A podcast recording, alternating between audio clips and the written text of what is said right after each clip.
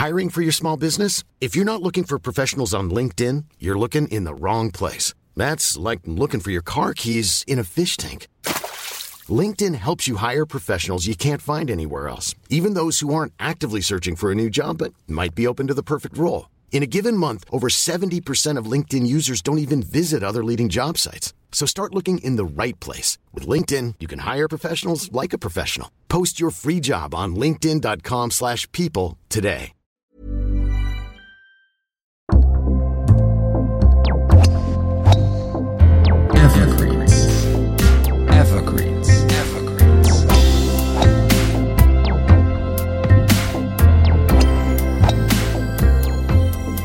Willkommen bei Evergreens, dem Golfreise-Podcast der besonderen Art. Von dem Berliner Golf- und Reisejournalisten Wolfgang Weber. Alle 14 Tage mit einer neuen Episode über besonders interessante Golfdestinationen in Europa, weltweit und auch vor der Haustür. Hier bekommt ihr Ideen für eure nächste Golfreise. Evergreens, das sind informative, erstaunliche, verblüffende und amüsante Geschichten und Insider Stories über Reiseziele und Golfplätze, die ihr unbedingt entdecken und erleben solltet. Mit spannenden Infos auch über deren Out-of-Bounds-Grenzen hinaus oder auch aus den Tiefen ihrer Entstehungsgeschichten. Gute Reise und schönes Spiel und hier ist euer Reiseführer Wolfgang Weber. Evergreens Intercontinental. Hongkong hat siebeneinhalb Millionen Einwohner, aber nur vier private Golfclubs. Die wahnwitzigen Preise, die dort aufgerufen werden, stehen quasi beispielhaft für Erscheinungen in vielen Lebensbereichen der südchinesischen Sonderwirtschaftszone, die mit europäischen Maßstäben gemessen irrsinnig und unfassbar wirken. Den Golfsport könnten sich in Hongkong eigentlich nur die oberen 10.000 leisten. Eigentlich. Doch zum Glück gibt es, etwas abseits der Megacity, die kleine Insel Khao Sai Chao. Hongkong ist der Wahnsinn. Wanna bet? Golf in der ehemaligen Kronkolonie zwischen großer Historie und Milliardengeschäften. Wetten, dass der letzte verbliebene Kronzeuge von Van Ling seinen Standort seit Jahrzehnten keinen Deut verändert hat? Der über 80 Jahre alte Captain's Chair steht wie angewurzelt in seiner Ecke in der altehrwürdig biederen Spike Bar des historischen Clubhauses, die, like in the good old times, bis heute Gentlemen only vorbehalten ist. No ladies, please. Und als sei es im Allerheiligsten den Traditionalisten und Nostalgikern gelungen, die Uhr um ein Vierteljahrhundert zurückzudrehen, bewahrt das edle Sitzmöbel geradezu trotzig das filigran ins Edelholz seiner Rückenlehne geschnitzte, längst aus der Zeit gefallene Originalwappen des ältesten Golfclubs der einstigen britischen Kronkolonie. The Royal Hong Kong Golf Club, flankiert vom chinesischen Drachen und dem lateinischen Clubmotto Festina Lente, Eile mit Weile. An die Aufforderung zur Entschleunigung gehalten haben sich die Cluboberen von Van Ling seinerzeit freilich nicht. Im Gegenteil. Schon ein Jahr bevor der Union Jack eingeholt und Hongkong am 1. Juli 1997 an China zurückgegeben wurde, strichen sie im vorauseilenden Gehorsam das Wort Royal aus dem Vereinsnamen. Die Krone im Clubsignet wurde durch eine Orchideenblüte ersetzt, das von Peking genehmigte offizielle Wappenzeichen der siebeneinhalb Millionen Metropole an der Mündung des Perlflusses ins chinesische Meer. Vom schmerzlichen Verlust der Krone abgesehen, achten die Verantwortlichen um General Manager Ian Gardner und Golfdirektor Daniel O'Neill freilich strikt darauf, dass ihr Club, dessen ruhmreiche Geschichte 1889 im Happy Valley auf Hong Kong Island begann, der Tradition verpflichtet bleibt. Im Kern ist der Club immer noch very British. Und zwar in einer Ausprägung, die auf Außenstehende bisweilen durchaus auch als steif, abgehoben bzw. snobbisch empfunden werden mag. Jedenfalls mochten sich die PR-Leute des immerhin auch schon über 100 Jahre alten, nämlich 1919 gegründeten Shaco Golf and Country Clubs auf Hong Kong Island vor einiger Zeit einen ziemlich derben verbalen Seitenhieb in Richtung Fanling nicht verkneifen. Auf ihrer Internetseite lobten sie die eigene Clubatmosphäre und ihr Servicepersonal ausdrücklich dafür, not as toffee nose as in the Hong Kong Golf Club zu sein. Toffee nose heißt nichts anderes als hochnäsig. Vergleichende Werbung der besonders feinen ostasiatischen Art. Dabei gilt ausgerechnet der Checo Golf and Country Club als der unzugänglichste der gerade mal vier privaten Golfclubs von Hongkong fast so hermetisch abgeschottet wie die Tresorräume der Bank of China in der Garden Road. Ernsthafte Chancen, Mitglied in Checo zu werden, hat, wie in Golferkreisen der Metropole kolportiert wird, nur wer im Dunstkreis des Clubs eine standesgemäße Villa mit tunlichst mehr als nur einem Bentley oder Rolls-Royce in der Garage besitzt und idealerweise Chef eines international erfolgreichen Unternehmens ist. Und selbst das, heißt es, sei noch keine Garantie, die aufwendige und langwierige Aufnahmeprozedur für Checo erfolgreich zu bestehen. Kaum irgendwo sonst auf unserem Globus klaffen in vielen Lebensbereichen Angebot und Nachfrage so weit auseinander wie in der einstigen Kronkolonie an Chinas Küste. Was den Markt für Luxusapartments angeht, gilt Hongkong als eine der teuersten Städte der Welt. In begehrter Hanglage, mit Aussicht auf die Wolkenkratzer-Szene rund um Victoria Harbour oder auf die goldfarbenen Strände der Repulse Bay, sind Quadratmeterpreise jenseits der 40.000 Euro durchaus keine Seltenheit. Mindestens ebenso abgehoben und nach europäischen Maßstäben unfassbar wirkt der nahezu bizarre Kampf der Reichen und Superreichen um Mitgliedschaften in den prestigeträchtigen Privatclubs von Hongkong. Eine unüberschaubare Anzahl an Dienstleistungsunternehmen mit Namen wie Everfine oder China Dragon Membership Services versprechen ihren Klienten gegen eine entsprechende Gebühr den Weg in einen oder mehrere jener exklusiven Clubs zu ebnen, ohne deren Mitgliedschaft man in dieser Weltstadt mit sehr eigenen Regeln ein gesellschaftlicher Nobody ist und bleibt. Denn für den, der im alten oder neuen Geldadel Hongkongs nicht schon bestens vernetzt ist und von einflussreichen Altmitgliedern empfohlen wird, öffnen sich die bestens gesicherten Tore der prachtvollen und mit allem Luxus ausgestatteten Clubresidenzen nur äußerst zögerlich. Manche Kunden, die es auf eigene Faust versucht haben, ließ sich Vivian Wong, Sales Managerin der China Dragon Membership Services, in der Lokalpresse zitieren, haben 20 Jahre auf eine Mitgliedschaft gewartet. Da reicht es oft nicht einmal aus, wenn der Bewerber die Second-Hand-Membership-Fees für die wichtigsten Country, Yacht, Cricket, Football und sonstigen Privatclubs, die Vivian Wong und ihre Kollegen permanent wie Aktienkurse veröffentlichen, problemlos aus der Portokasse hinblättern kann. Dabei können die aufgerufenen Summen durchaus sechs bis achtstellig sein. So war kürzlich eine Mitgliedschaft im vergleichsweise bodenständigen Gold Coast Yacht and Country Club schon für 250.000 Hongkong-Dollar, das sind knapp 32.000 Euro, zu haben. Der deutlich vornehmere Royal Hong Kong Yacht Club verlangt hingegen knapp die zehnfache Summe. Schon für eine Million Hongkong-Dollar kann man sich hingegen laut aktueller Angebotsliste den Zugang zu den gediegenen Clubräumen und entspannenden Spa-Einrichtungen des Hongkong Cricket Club erkaufen. Die komplizierten Spielregeln des Cricket-Sports zu erlernen, ist hingegen nicht erforderlich.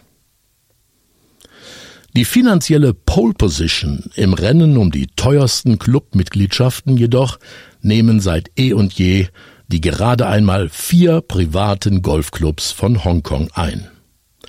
Zwischen fünf und sechs Millionen Hongkong-Dollar beispielsweise sollte schon mitbringen, wer Mitglied im Clearwater Bay Golf and Country Club auf der Saikung-Halbinsel werden möchte, dessen 18 spektakuläre Panoramaspielbahnen hoch über dem südchinesischen Meer Olympiasieger Justin Rose vor ein paar Jahren dermaßen gefielen, dass er verzückt vom The Pebble Beach of Asia schwärmte. Fast schon ein Schnäppchen ist daneben das aktuelle Angebot der auf die Golfszene spezialisierten Agentur mit dem von James Bond entliehenen Namen Golf 007 Membership Services. Für vergleichsweise günstige 4 Millionen Hongkong-Dollar, also nur wenig mehr als eine halbe Million Euro, kann man über 007 derzeit Mitglied werden im nicht minder exklusiven Discovery Bay Golf Club an der Nordostseite der Flughafeninsel Lantau. Dort in Sichtweite des Victoria Harbour in Kowloon und des benachbarten Disney Resort Gut 100 Meter hoch über der South China Sea durfte sich Anfang der 80er Jahre Robert Trent Jones Jr. mit den ersten 18 von jetzt insgesamt 27 Golfbahnen verewigen. Als drei beliebig kombinierbare Neunlochplätze unter den klangvollen Namen Ruby, Diamond und Jade sind sie auch strictly private und dürfen nur von Mitgliedern und deren persönlichen Gästen gespielt werden. Der Club heißt zwar Discovery Bay, doch ihrem Namen zum Trotz möchte auch diese exquisite Spielwiese von Ortsfremden nicht wirklich entdeckt werden. Aber, wie gesagt, schon für schlappe vier Millionen Hongkong-Dollar ist man jetzt dabei, wenn man denn schnell genug ist. Denn in aller Regel kommt solch ein Membership-Angebot nur dann auf den Markt, wenn ein altes Mitglied durch Tod oder Wegzug aus Hongkong ausscheidet. Noch seltener auf dem Markt sind Corporate Memberships für den mit drei Plätzen gesegneten Hongkong Golf Club in Fanling nach denen viele Niederlassungen internationaler Firmen in der Metropole geradezu gieren. Die Zahl dieser Firmenmitgliedschaften ist durch die Clubleitung strikt auf 300 begrenzt. Es war demnach auch eine kleine Sensation, als 007 kürzlich nach langer Zeit wieder einmal einen solchen Zehnkaräter anbieten konnte für die stolze Summe von 14 Millionen Hongkong-Dollar, umgerechnet 1,8 Millionen Euro. Schönes Spiel auf Firmenkosten. Alle vier privaten Golfclubs Hongkongs haben zusammen kaum mehr als 10.000 individuelle Mitglieder. Und dabei soll und wird es auch bleiben. Mit anderen Worten, das Royal and Ancient Game in Hongkong ist, den politischen Zeitläuften gehorchend, zwar nicht mehr königlich, aber als nach wie vor äußerst seltenes Gut im wahrsten Wortsinn den oberen Zehntausend der Megacity vorbehalten. Schuld daran ist nicht zuletzt die schwierige Topographie der Region. Die kompletten 1104 Quadratkilometer Landfläche Hongkongs, inklusive der über 260 Inseln, sind als Teil des südchinesischen Berglandes derart gebirgig und zerklüftet, dass kaum geeigneter Baugrund zu finden ist. 95 Prozent der mehr als sieben Millionen Einwohner leben auf nur fünf Prozent der Bodenfläche, oft in schwindelerregend hohen Wolkenkratzern. Und die stehen an den Ufern von Hongkong Island und Kowloon, wie auch der neue Großflughafen vor Lantau, großenteils auf Gelände, das Acre für Acre mühsam dem Meer abgerungen werden musste. Kein Wunder, dass da so gut wie kein Platz ist für den raumgreifenden Golfsport. Aus schierer Platznot wichen die Altvorderen schon vor über 100 Jahren von Hongkong Island, auf dessen Südspitze der Hongkong Golf Club als Dependance bis heute den Neunlöcher Kurzplatz Deepwater Bay betreibt, in die weitgehend naturbelassenen New Territories aus. 1898 hatte Queen Victorias mächtiges Empire Chinas schwache Regierung genötigt, einen neuen Land-Lease-Vertrag zu unterzeichnen, durch den das Territorium der Kronkolonie über Nacht auf das Zwölffache anwuchs. Dicht an der um gut 20 Kilometer nach Norden verschobenen Grenze zum chinesischen Mutterland, neben dem Ort Fanling, durften sich die Gentleman-Golfer ein hügeliges, für Hongkong-Verhältnisse freilich vergleichsweise flaches, großes Sahnestück Land aussuchen und zum Freundschaftspreis von anfangs einem symbolischen Hongkong-Dollar pro Acre von der Kolonialbehörde pachten. Darauf entstand 1911 der heute Old Course genannte erste 18-Loch-Platz. Später wurde das Golfgelände zweimal großzügig erweitert auf aktuell stolze 176 Hektar. Und der damalige Royal Hong Kong Golf Club wuchs um zwei weitere Edelplätze. 1931 wurde der deutlich längere New Course eröffnet und 1971 folgte der Eden Course. Welch immenser Stellenwert dem grünen Sport zu Beginn des 20. Jahrhunderts durch die Upper Class der Kronkolonie beigemessen wurde, zeigte sich beim Bau der Kowloon Canton Railway. Die Bahnstrecke und die Anlage des neuen Golfresorts wurden parallel und zueinander passend geplant. Die Gentleman-Golfer aus der Stadt konnten in speziellen, an die regulären Züge angehängten Luxuswaggons zum eigens für sie gebauten Bahnhof nahe dem Clubgelände anreisen. Here's a cool fact. A crocodile can't stick out its tongue. Another cool fact, you can get short-term health insurance for a month or just under a year in some states. United Healthcare short term insurance plans are designed for people who are between jobs, coming off their parents' plan, or turning a side hustle into a full time gig. Underwritten by Golden Rule Insurance Company, they offer flexible, budget friendly coverage with access to a nationwide network of doctors and hospitals. Get more cool facts about United Healthcare short term plans at uh1.com. Hey, Dave. Yeah, Randy. Since we founded Bombus, we've always said our socks, underwear, and t shirts are super soft. Any new ideas? Maybe sublimely soft. Or disgustingly cozy. Wait, what? I got it. Bombas. Absurdly comfortable essentials for yourself and for those facing homelessness. Because one purchased equals one donated. Wow, did we just write an ad? Yes. Bombas. Big comfort for everyone. Go to bombas.com slash ACAST and use code ACAST for 20% off your first purchase. Jedes Jahr Ende November, Anfang Dezember sind die weltbesten Golfer in Fanling zu Gast und ermitteln den Sieger der traditionsreichen Hong Kong Open auf einem eigens für sie kombinierten Kurs von zehn Löchern des Eden und acht Bahnen des New Course. Nur ganz wenige Turniere weltweit können eine ähnlich lange und ruhmreiche Tradition aufweisen. Ganz ohne britisches Understatement sieht sich der Hongkong Golf Club durchaus auf Augenhöhe mit dem US Masters in Augusta und dem Omega European Masters Turnier im schweizerischen Grand Montana. Ob die wahrhaft goldenen Zeiten der wenigen privaten Golfclubs von Hongkong in den kommenden Jahren unverändert anhalten, bleibt abzuwarten. Seit Peking im Sommer 2020 mit dem Erlass des sogenannten Nationalen Sicherheitsgesetzes den Sonderstatus Hongkongs stark eingeschränkt und auch unter Einsatz von Polizeigewalt, die zuvor lautstarke Opposition mundtot gemacht hat, haben längerfristige Prognosen hier keine Konjunktur mehr. Ob die immer schon sehr abgehobene Golfbranche angesichts des veränderten politischen Umfeldes weiter eine Art Insel der Glückseligen darstellen kann, wird sich zeigen müssen. Nur wenige Driverschläge jenseits der nördlichen Out-of-Bounds-Markierungen des Hongkong Golf Club verläuft die nach wie vor ziemlich hermetisch abgeriegelte Grenze zum Mutterland, der Volksrepublik China.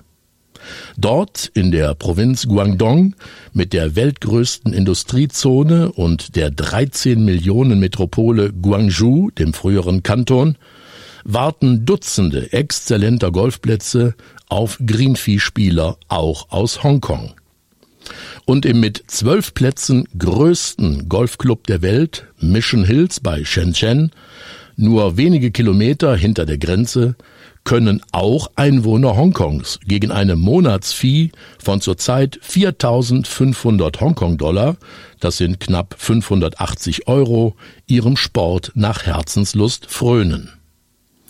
Doch noch immer scheuen viele Hongkong-Chinesen, darunter auch Angehörige der besseren Gesellschaft, Grenzgänge in die Volksrepublik, die von vielen als bedrohlich und deren zunehmende Einflussnahme auf nahezu alle Lebensbereiche in der Sonderwirtschaftszone als anmaßend empfunden wird, wie der Teufel das Weihwasser.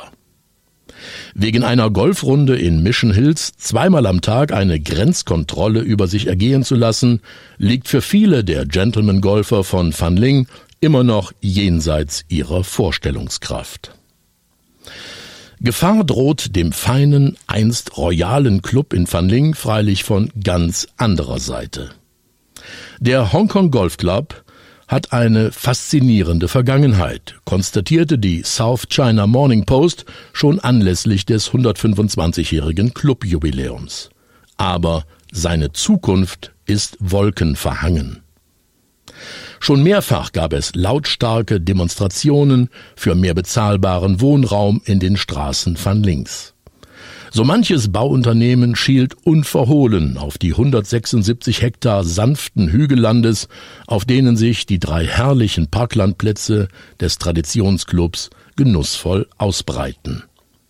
Und auch der für Wohnungsbau zuständige Minister der Regionalregierung ließ schon mal die populistische und vermutlich mehrheitsfähige Bemerkung fallen, wenigstens ein Teil des exklusiven, nur wenigen Superreichen vorbehaltenen Golfresorts bei Van Ling passe eigentlich recht gut in den Entwicklungsplan für die New Territories, mit dessen Hilfe der permanenten Wohnungsnot in Hongkong zumindest ein wenig entgegengewirkt werden soll.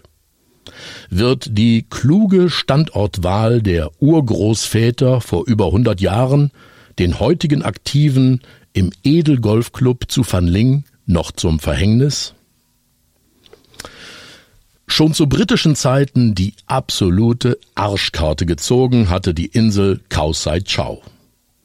Als Her Majesty's Truppen 1997 endgültig abzogen, galt sie als mausetot, vollkommen unbrauchbar und praktisch wertlos. Fast sechs Jahrzehnte lang, bis in die 80er Jahre, hatte die Royal Navy das weit genug von den Ballungszentren Hongkongs entfernte, knapp sieben Quadratkilometer große Eiland im östlichen Teil der New Territories als Artillery Practice Ground benutzt, als Zielgebiet für Granaten, die von Kriegsschiffen draußen auf dem Meer abgeschossen wurden. Jahr für Jahr, bis auf Kausai Chao förmlich kein Baum und kein Strauch mehr stand. Heute lohnt es sich, insbesondere für Golfer, die knapp einstündige Autofahrt von Kowloon durch den Lion Rock Tunnel und einen Teil der wunderbar grünen und ländlichen New Territories auf sich zu nehmen. Am kleinen Hafen des beliebten Ausflugsortes Sai Kung stellt man den Wagen im speziellen Golferparkhaus ab und setzt mit einer der im 20-Minuten-Takt verkehrenden komfortablen Schnellfähren in gut 20 Minuten über zum Golfparadies ganz ohne soziale Schranken, dem Jockey Club Khao Sai Chao. Der Name verwirrt nur Ortsunkundige. Der Hongkong Jockey Club ist im Leben der Einwohner Hongkongs omnipräsent und das seit Generationen. Als der Royal Hong Kong Golf Club 1889 aus der Taufe gehoben wurde, existierte der Jockey Club bereits fünf Jahre. Er gilt heute mit einem gigantischen Jahresumsatz von rund 25 Milliarden Euro als größter und reichster Sportclub der Welt. Daneben sind selbst europäische Fußballgiganten wie Real Madrid, Manchester City oder Londons FC Chelsea Zwerge. Zugleich ist er das größte Unternehmen und wichtigster Steuerzahler von Hongkong. Der Jockey Club zahlt rund acht Prozent des gesamten Steueraufkommens in die Staatskasse. Seine enorme Wirtschaftskraft verdankt er der beispiellosen Wett- und Spielleidenschaft der Chinesen und dem Wohlwollen einst der britischen Kolonialherren und jetzt der Regional, manche sagen auch Marionettenregierung von Pekings Gnaden. Der Jockey Club betreibt den Ocean Park auf Hong Kong Island, einen der größten und umsatzstärksten Vergnügungsparks ganz Asiens. Dazu die einzige staatlich zugelassene Lotterie in Hongkong. Und er gilt mittlerweile als weltweit größter Buchmacher von Fußballwetten. Doch noch weitaus gewinnträchtiger als diese drei Dukatenesel sind die schnellen Beine der mehr als 1200 clubeigenen Vollblut-Rennpferde. Zweimal pro Woche ist Renntag auf den beiden vom Jockey Club betriebenen Galopprennbahnen Happy Valley und Chatin. Mit Zuschauerzahlen und Wettumsätzen, die mitteleuropäische Vorstellungskräfte übersteigen. Galopprennen und das Wetten auf Sieg und Platzierung ist in Hongkong Nationalsport. An einem einzigen Renntag werden an den Wettschaltern des Hongkong Jockey Club schon mal über 100 Millionen Euro verzockt. Mehr als der doppelte Jahresumsatz aller deutschen Pferderennbahnen zusammen. Doch der Milliardenclub ist nicht nur der weltgrößte Wettanbieter, sondern zählt sich auch zu den 15 größten Wohltätigkeitsorganisationen auf dem Globus. Als nicht kommerzieller Club spendet er jährlich hunderte Millionen Euro für annähernd 200 gemeinnützige Projekte, insbesondere an den sozialen Brennpunkten der Metropole.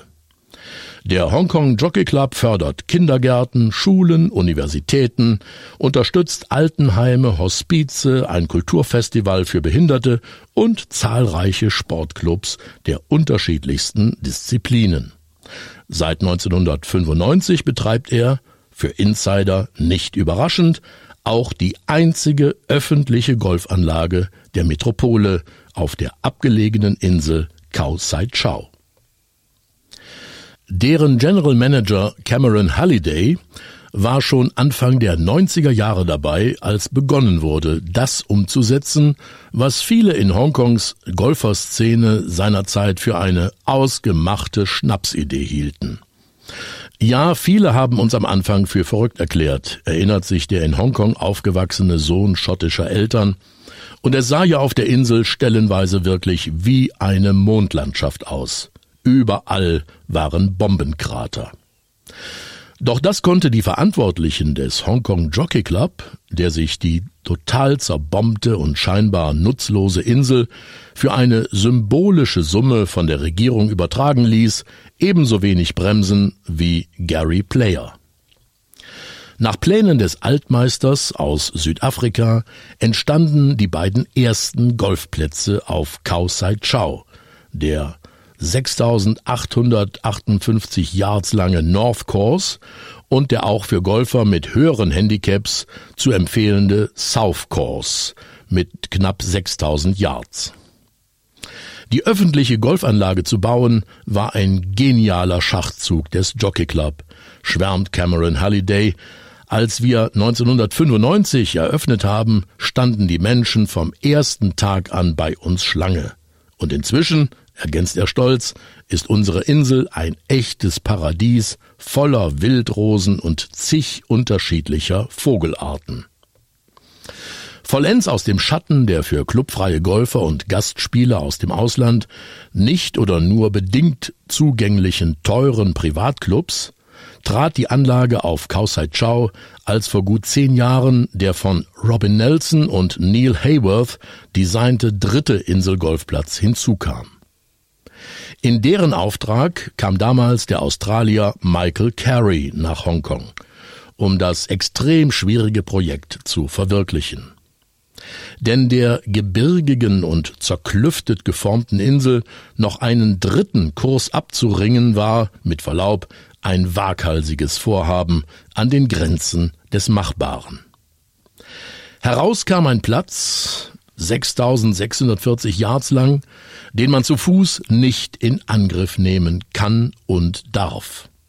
Unfassbare 13,8 Kilometer misst der obligatorische geteerte Card Path dieses Kurses mit enormen Höhenunterschieden, breiten, ballschluckenden Schluchten, sensationellen Abschlägen von steilen Hochplateaus auf weit ins Meer hineinragende, bestens gepflegte Halbinsel-Fairways und auf pfeilschnelle Grüns hoch über der gischtenden Brandung. Michael Carey gerät noch heute ins Schwärmen, wenn er sich Sergio Garcias Traumschlag an der 13 ins Gedächtnis ruft. Ein grandioses Paar 3, 228 Yards vom Championship Tee. Du schlägst scheinbar geradewegs ins Meer mit seinen dümpelnden Junken und Segeljachten hinein. Sergio Garcia ließ sich das Fünfer Eisen reichen und nagelte den Ball tot an die Fahne. Ist schon ein paar Jahre her, aber für Michael unvergesslich. Seither ist die 13 sein Lieblingsloch. Aber was heißt das schon auf diesem unglaublichen Platz, auf dem nahezu sämtliche 18 Bahnen um den Titel des Most Spectacular Lookout wettzueifern scheinen? Mit Fernblick auf die dicht bewaldete Bergkette der bei Wanderern beliebten Saikung Peninsula jenseits einer weit geschwungenen Bucht oder auf die vorgelagerten Inselchen, kleine und größere, kegelförmige grüne Punkte, die weit im Süden in der dunstigen Luft mit dem Blaugrau der South China Sea verschmelzen. Als Michael Carey seinen Job für Nelson und Hayworth erledigt hatte und das golferische Juwel auf der Insel vollendet war, hatte er sich längst entschieden, selbst in Hongkong Wurzeln zu schlagen. Vorbei die langen Wanderjahre als Greenkeeper und Golfmanager mit Stationen in Australien, Malaysia und im chinesischen Shanghai. Als Golfdirektor ist er zusammen mit Cameron Halliday auf Khao Sai Chau verantwortlich für gut 300 Angestellte, darunter ein Dutzend Golflehrer und 84 Greenkeeper. Und die beiden sind unermüdlich dabei, die Qualität der Anlage noch weiter zu steigern. In den vergangenen Jahren erhielten die beiden Gary Player Plätze ein deutliches Upgrade. Mit neuer B- und Entwässerung, mit vergrößerten Teeboxes und teilweise verschärften Grüns. Schönere Aussichten und mehr golferischen Nervenkitzel können auch die mit vergleichbar spektakulären Sea Views gesegneten Edelclubs in Checo, Clearwater Bay und Discovery Bay nicht bieten. Der große Unterschied auf Khao Sai Chau ist das Ganze tatsächlich public, im besten Sinne. Ganz ohne Mitgliedschaften, Aufnahmegebühren und Monthly Fees. Drei mehr als reizvolle Plätze zur Auswahl und die Greenfees kosten deutlich unter 100 Euro.